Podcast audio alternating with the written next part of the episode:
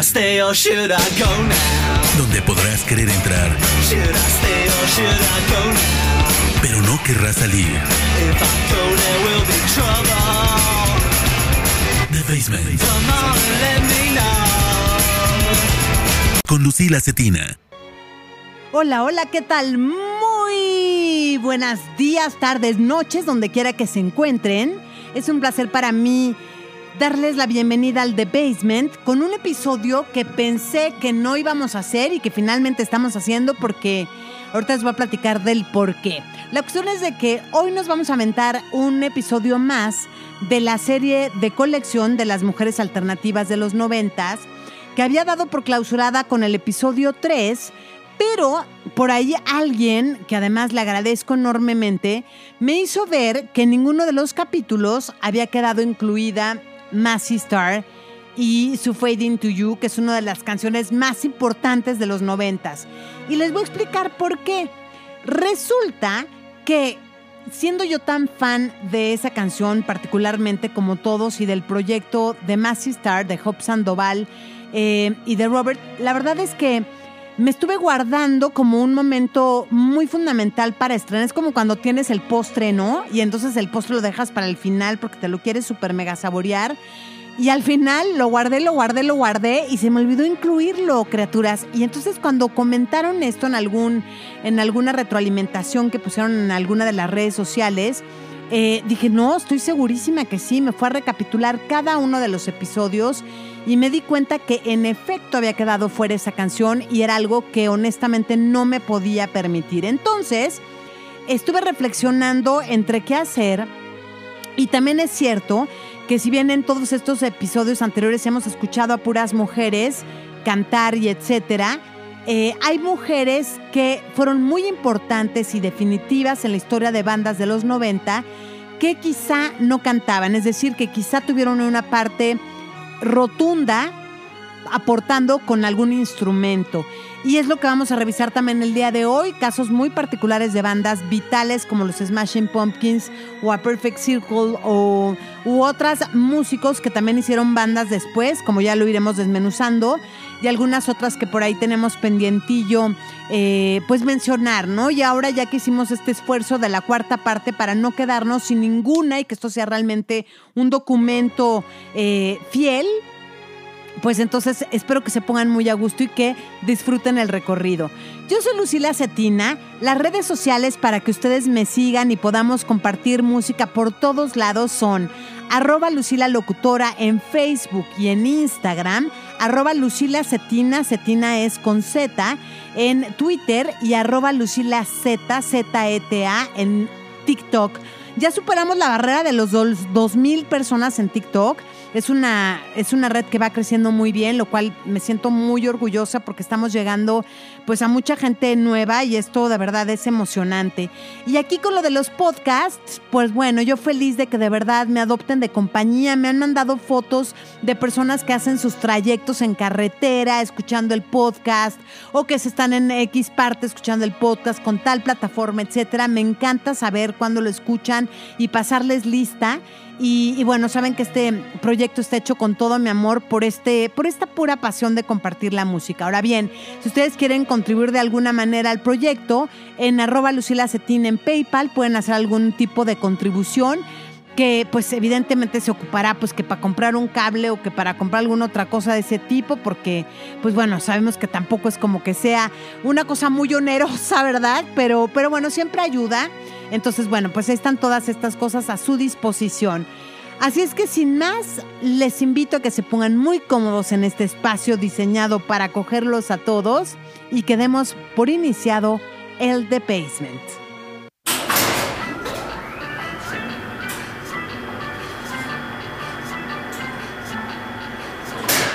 Bienvenido a The Basement.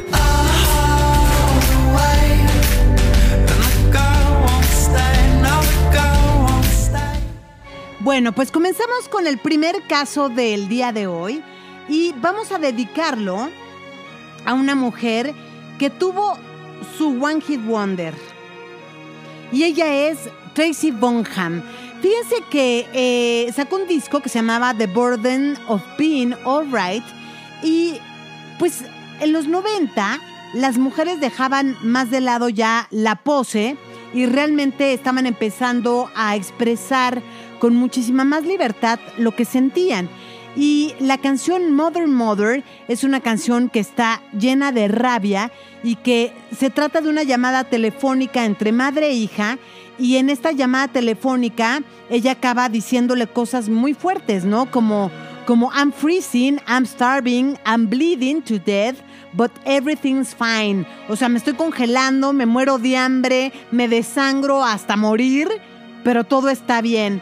Tracy Bonham es eh, pianista y violinista profesional y fue súper conocida en los 90, como les digo, por esta canción que fue su One Hit Wonder, pero que la llevó a estar nominada para dos premios Grammy como Mejor Interpretación Femenina y Mejor Álbum Pop en 1997. Y además, la canción fue un éxito en países como Australia, Canadá y Noruega. Y ella se casó más adelante con el editor, fíjense, nada más y nada menos, con el editor ejecutivo de la revista Rolling Stone, eh, un Jason Fine. Entonces, bueno, pues así la historia de esta mujer y de esta canción, que de veras era buena, ¿no? Era buena, era, era desgarradorona. y este, y bueno, pues para esas mujeres que de momento como que se iban solas, ¿no? Se iban ya a vivir solas y entonces, pues les digo, después de que tenían como esta llamada con sus madres, le acababan confesando que, pues no, que definitivamente no todo estaba bien. Esto es Mother Mother con Tracy Bonham, aquí en The Basement.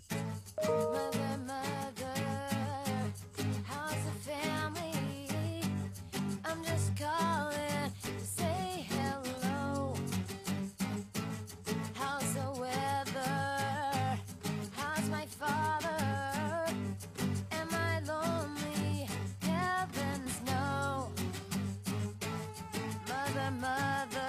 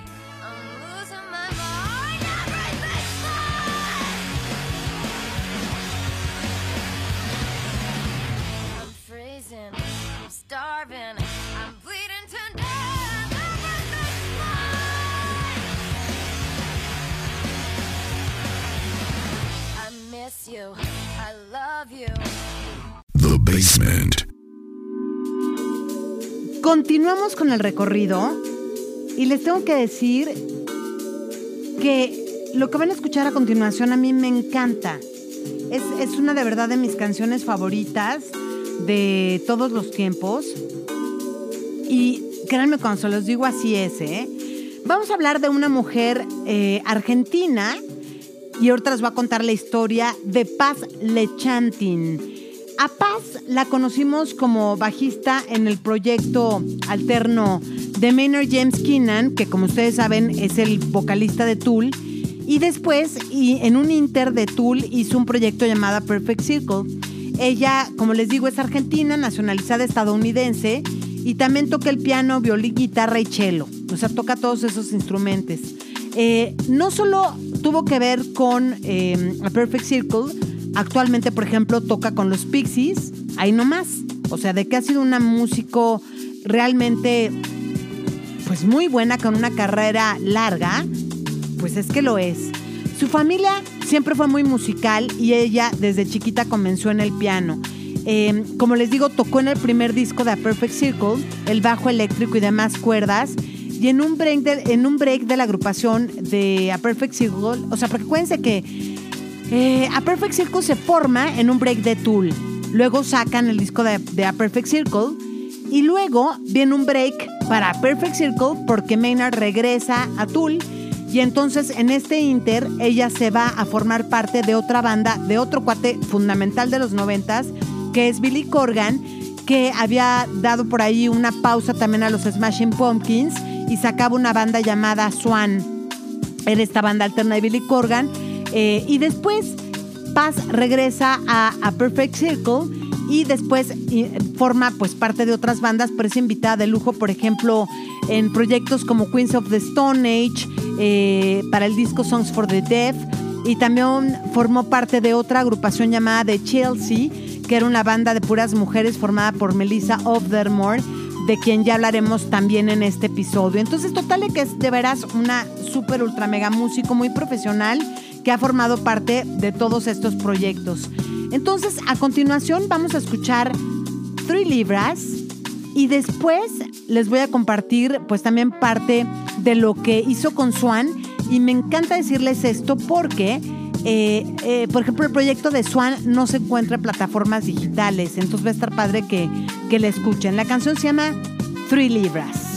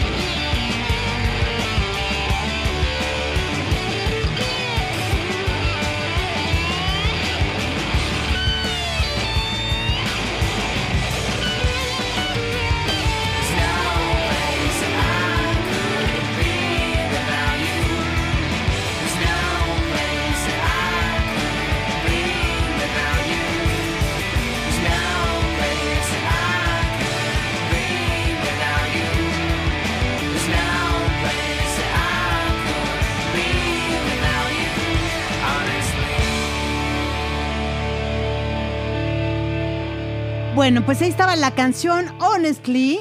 Y esta canción, pues como les digo, pues interpretada por Swan y ahí en los coros incluso pudieron escuchar y percibir la voz de Paz Lechantin. Y seguimos revisando la historia de mujeres que tuvieron mucho que ver con la alternatividad de la música de los noventas. El caso que sigue es, venía de la mano casi con el anterior, es Melissa Offermore, quien, como saben, pues fue, eh, conocida sobre todo por participar con Hole. Y ella es original canadiense, formó parte de esta banda y de los Smashing Pumpkins tan solo en los noventas. O sea, dos bandas también fundamentales en los noventas.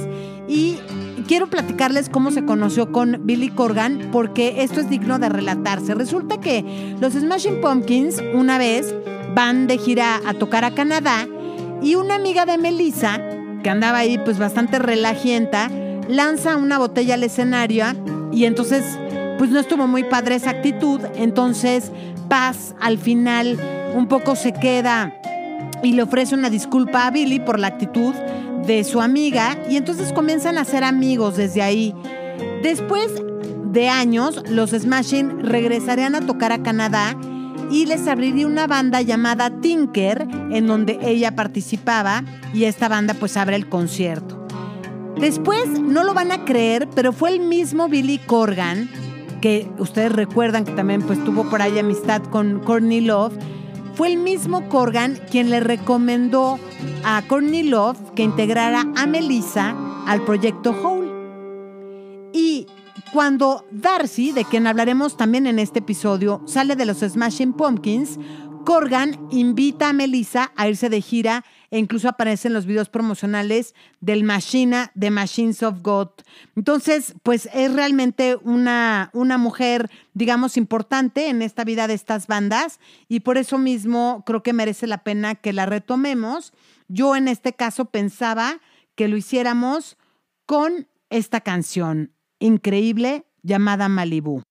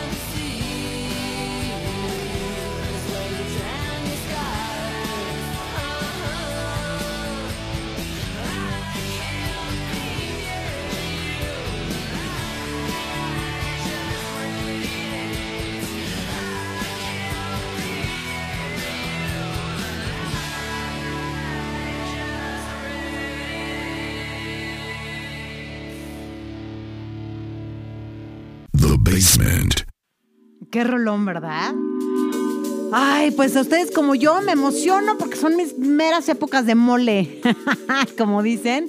Pues en las épocas en que me tocó estar en el radio presentando todas estas cosas tan increíblemente joyas de joyas. Ok, continuamos con el recorrido de mujeres de noventeras y vamos a hacer un alto en un caso que también es de una mujer importante, de la que también ya hemos más o menos mencionado, que es Darcy, porque ella, quien es bajista también, eh, aunque también toque el oboe y el violín, nació en Michigan y Darcy participó en varios discos muy importantes de los Smashing Pumpkins, el Gish, el Siamese Dream y el Melancholy and Infinite Sadness, e incluso hasta el Adore, aunque en el Adore grabó canciones y ya le tocó más bien irse de gira a Melissa Overmore con los Smashing Pumpkins, pero aquí el caso no fue lo mismo. Ella tuvo alguna relación en un principio los Smashing Pumpkins con James Aeha y después no prosperó.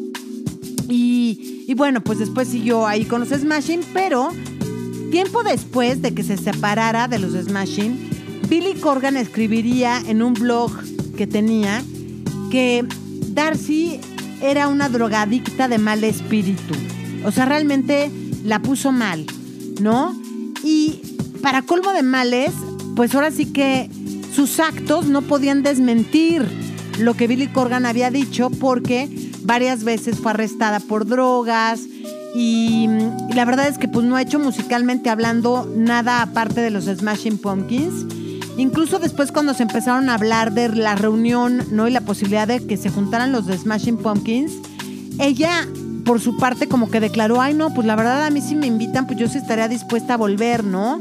Eh, si se dieran las condiciones adecuadas, cosa que obvio nunca en la vida pasó y honestamente pues ya no creo que pase, ¿no? Y, y es lamentable porque pues, les reitero, no, no volvió a ser como un proyecto musical, ¿no? Ahora, lo que quiero que hagamos como para ejemplificar lo que en su momento sí contribuyó musicalmente hablando al grupo, es que vamos a escucharla con una de mis canciones favoritas de los Smashing, que se llama Rocket. Y acto seguido les voy a poner otra canción que se llama Daydream, también de los Smashing Pumpkins, pero donde ella canta. Así es que pongan mucha atención, están en The Basement.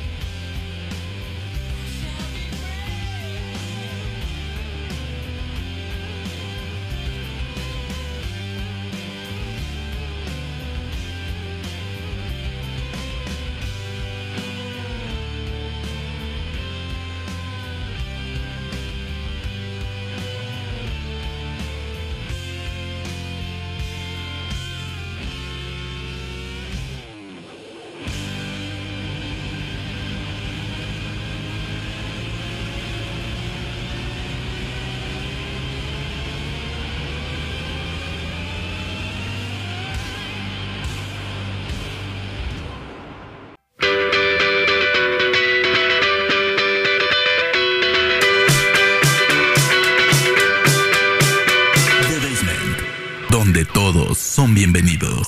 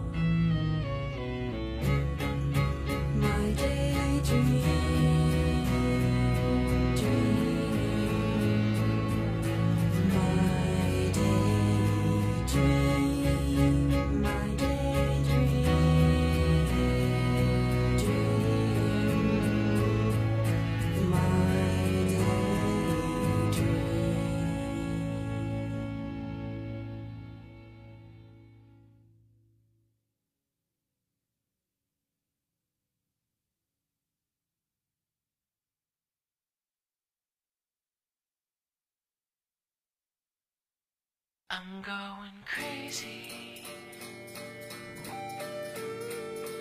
I'm going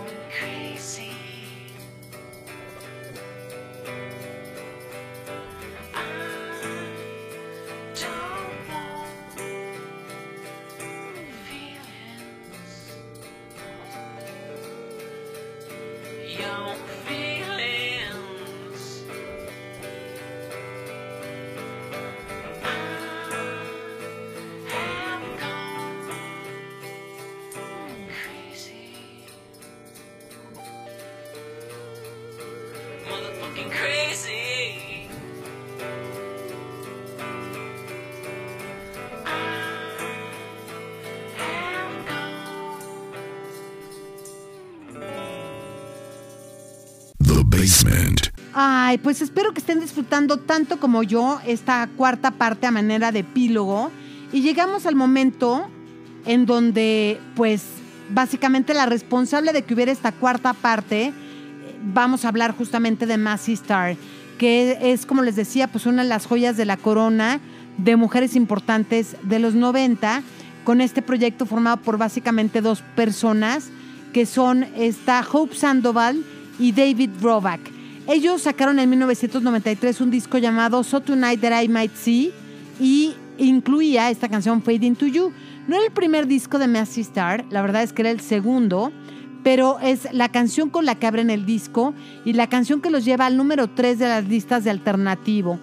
Massey Star, como les decía, son dos personajes fundamentalmente, Hope Sandoval y David Roback, que además en paz descanse porque murió en el 2020. Ellos tenían una conexión muy profunda. Hope dice que no tenían ni siquiera a veces que hablar, ¿eh? como si se telepatearan. Pero también eran muy raros y la verdad es que siempre lo fueron o lo han sido todavía Hope, ¿no? No les gustaba tocar en vivo, no les gustaba dar entrevistas, no les gustaba hablar de sus canciones. E incluso alguna vez se cuenta que The Guardian le preguntó a Hope sobre su canción y ella solo contestó, pues creo que es una buena canción, tan tan. En alguna entrevista Roback también mencionaría que lo que les interesaba era la música hacia el interior y no realmente lo que pasara allá afuera con ella, al público, la industria. Y lo que es un hecho es que ambos compusieron tanto la música como las letras en un solo día. Primero hicieron la guitarra, ellos cantando, y después le agregaron el resto de los instrumentos, y aclaró que aunque suene a nostalgia, realmente hablaba del presente.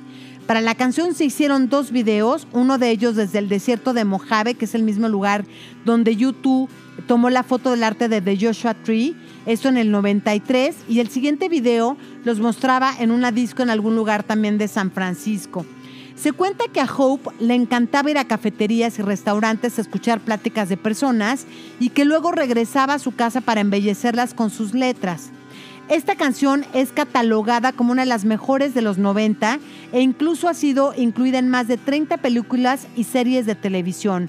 Robert se fue a la ciudad de Nueva York inspirado en querer ser artista, pero más de pintura, y cuenta que encontró una escena que lo inspiraba mucho más musicalmente hablando, y luego regresó a Los Ángeles y ahí formó una banda con su hermano.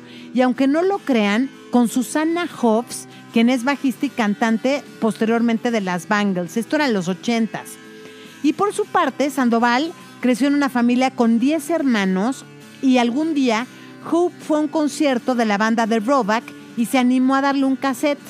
A Roback, le encantó lo que escuchó y se ofreció a tocar la guitarra y producir el demo de la banda de Hope. Pero luego se regresó a Berkeley y allá formó otro proyecto en donde tocaba Kendra Smith, quien después iría de gira con Jesus and Mary Chain y entraría Hope al quite. Pero Sandoval no se sentía cómoda con ese proyecto y fue cuando mutaron a ser Massey Star y sacan su debut de Hans Brightly. Con este disco llegaron al top 10 de la CMJ, que era pues así como la Biblia en esa época, si hablábamos de alternativo. Y además Kurt Cobain lo incluyó el primer disco de Massey Star como uno de sus 50 favoritos. ¿eh? Sacaron un tercer disco, pero fue un fracaso comercial y eso los desanimó. Tomaron un largo break y de repente sacaban algo juntos, cada que eh, alguno hacía pues, sus propios proyectos, ¿no? Y luego que según eso estaban trabajando en un nuevo disco en 2013, pero una vez que se animaron a tocar en vivo y resulta que fue, fue algo que dio mucho de qué hablar porque la gente pagó su boleto emocionadísimos que iban a ver a Massistar y resulta que se presentaron casi casi que en completa oscuridad porque no les gustaba, como les digo, tocar en vivo ni que la gente casi casi que los viera. Entonces, pues muy muy raro. Y pues llegó el momento de escuchar esta belleza, de verdad es una canción hermosísima y sí que es una canción que de momento sonara sonara nostalgia, es una canción como que de verdad suena pues a algo que quisieras tener que ya no tienes, ¿no? Y bueno, ya como lo escucharon, pues realmente era una cosa muy de presente.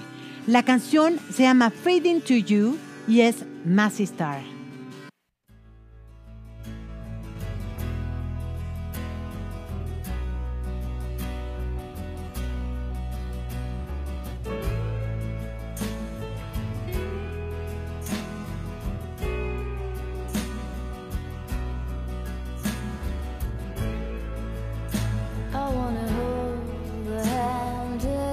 Inside you.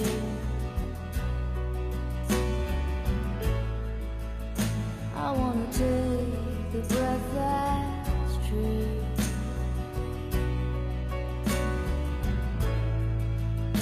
I look to you and I see nothing.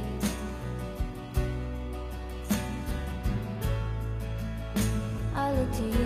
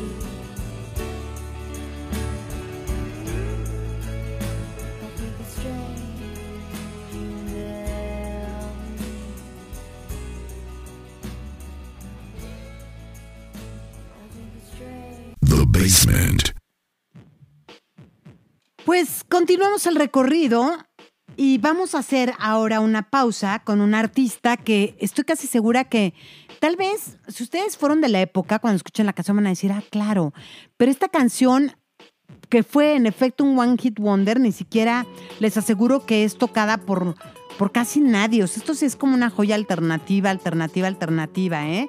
Y es de una artista originaria del Reino Unido que nos trajeron incluso de visita a México, porque además eran las épocas de bonanza, cuando traían a los artistas a, de visita a México o nos mandaban a los locutores a entrevistarlos a varias partes del mundo. Pero a Billie Myers sí la trajeron a México, yo la tuve en la cabina, de hecho tengo mi disco firmado y todo, y es conocida por una canción que se llama Kiss the Rain. Ella fue enfermera y de repente pues le gustaba cantar, se iba a cantar ahí en un pub y un cazador de talentos la descubre y le ofrece pues ayudarle. Ella empieza a componer las canciones de su disco, que además produce Desmond Child, que para quien no le suene es un, es un productor y compositor bastante de alcurnia, que de hecho pues él está ingresado en el Salón de la Fama del Rock and Roll, digo nada más como por agregarle a su currículum, y él fue el responsable de producir este disco debut de esta artista inglesa. Su canción también forma parte de la serie de Dawson's Creek, lo que ayudó un poco en ese momento también a subir la fama, ¿no?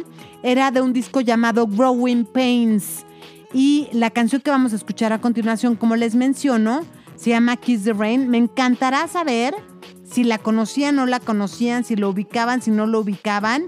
Eh, pues sí, ¿no? Un poco como para echarnos para atrás. La escuchan aquí en The Basement.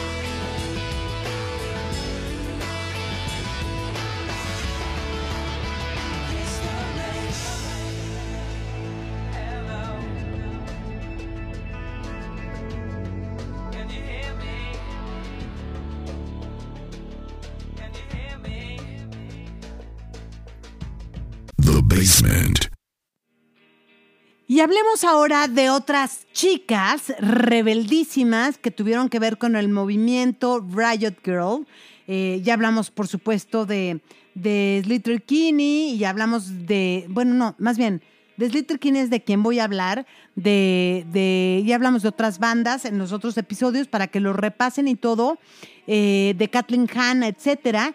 Y voy a hablar de este grupo Slater Kinney que, que pues son de Olympia, Washington, y se formaron en el 94, y son parte, como les digo, del movimiento Riot Girl, y parte clave, clave del movimiento indie de Estados Unidos, y entre 1994 y 2005 sacaron siete discos de estudio, hicieron pausa hasta 2016, eh, y después de esto, ellas estuvieron haciendo como proyectos en solitario y después se reagruparon para sacar un, un disco eh, que fue producido por nada más y nada menos que San Vincent, esto en el 2017.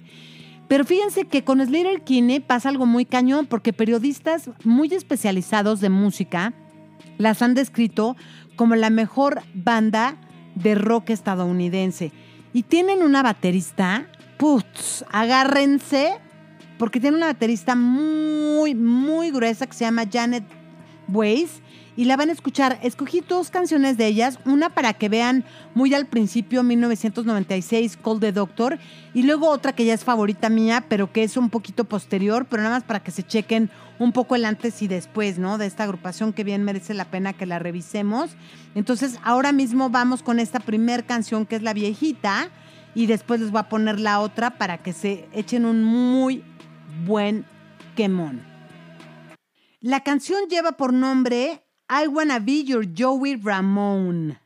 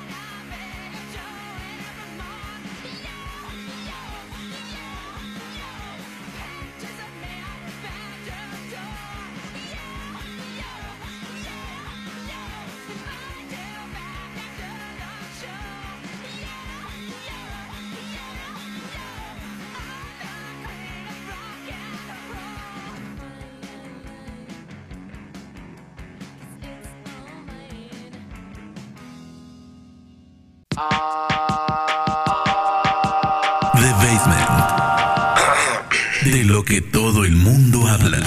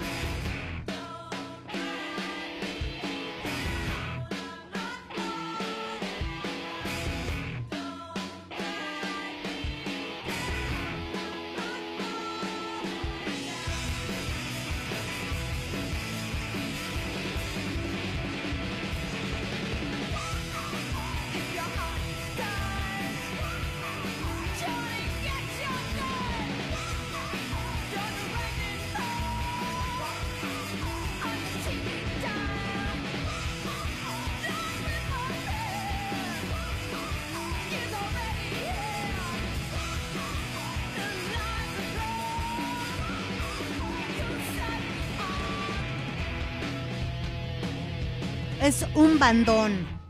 Total. es un bandón total. Me encanta. La canción se llama Entertain. Y bueno, la escucharon aquí en The Basement. Me encanta, me encanta, me encanta. Y, y bueno, vamos a llegar ya. Ah, por cierto, espérense, antes de que se me olvide, porque ya se me andaba quedando en el, en el traste, en el tintero, que también fue una banda firmada por la Sub Pop, o sea, y no más. Bueno, en los primeros episodios de esta eh, coleccionable de mujeres alternativas de los 90, tratamos el tema de Torn y de, y de, eh, y de, obviamente de, de esta chica hermosísima que cantó la canción Torn y que la volvió como un himno noventero y platicábamos de la historia original de la banda que realmente compuso la canción y que no tuvieron ni corrieron con la misma suerte que Natalie Imbruglia eh, y que se llama Edna Swap. Y en ese episodio les puse un fragmento de la canción, pero recibí muchos, muchos comentarios de que les gustaría haber escuchado la canción Torn, la canción original de Edna Swap completa. Y es justo lo que vamos a hacer a continuación. Recapitular, enmendar ese error y ponérselas completísima aquí en The Basement.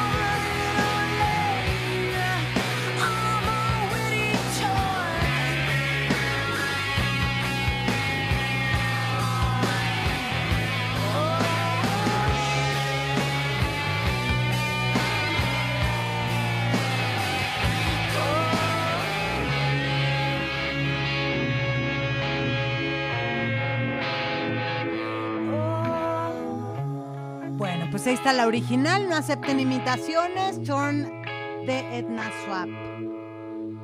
Bueno, la gente que está descubriendo este podcast hoy, eh, sépase que hay tres capítulos anteriores completos de más de dos horas cada uno, dedicados completamente a mujeres alternativas de los 90. Hemos hecho un recorrido muy, muy detallado. En realidad es que eh, sí, os hemos hecho un recorrido muy detallado para hablar de muchos de los casos, unos muy alternativos, otros de mujeres, pues que al final acabaron teniendo más éxito, ¿no? En los 90 quizá eran alternativas y después resulta que ya eran como mucho, muy conocidas, ¿no?